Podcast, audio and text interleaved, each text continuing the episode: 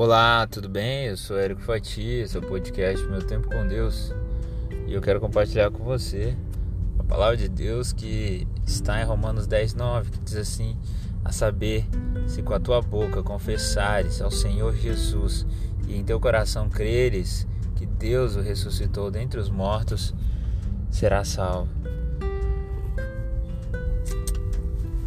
Aquilo que está em Atos 10, 31, que diz: E eles disseram: Crê no Senhor Jesus Cristo e será salvo, e tu e tua casa. João 3,16: Porque Deus amou o mundo de tal maneira que deu seu Filho unigênito para que todo aquele que nele crê não pereça, mas tenha a vida eterna. Eu quero falar hoje sobre a salvação que vem de Jesus Cristo. Jesus Cristo é o ser mais incrível da existência humana, Jesus Cristo, na verdade, ele não é humano, mas ele se fez humano por nós. Ele saiu do esplendor da glória de Deus para morrer na cruz por nós.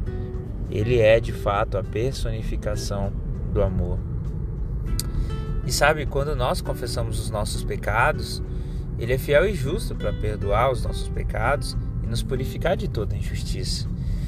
Você não vai encontrar nenhuma dúvida sobre o caráter de Jesus, porque Jesus ele é o amor.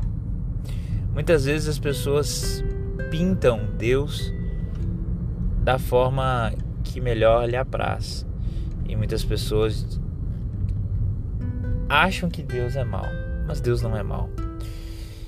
A verdade é que muitas pessoas fazem esses pré-julgamentos com as suas poucas informações, porque não convivem, não têm o hábito de ter uma vida, um relacionamento com Deus. Agora, em Jesus Cristo você não encontra nem um pingo de dúvida. Ele era amor, ele morreu na cruz por nós. Ora, não é difícil amar alguém que fez tanto amor por nós. Jesus, aquele que perdoou os pecados, Jesus, aquele que teve misericórdia do oprimido, da oprimida. Tudo que Jesus quer é que você entenda que você depende dele, que eu e você dependemos de Jesus. A salvação vem por confiar e acreditar em Jesus. Eu jamais me esquecerei daquilo que Jesus fez pelo ladrão na cruz. O ladrão, ele simplesmente falou: Pai, lembra-se de mim. Ele não confessou os seus pecados perante Jesus, ele, ele apenas teve um ato como se fosse o seu último suspiro pedindo para Jesus tem misericórdia de mim. E Jesus prontamente ouviu.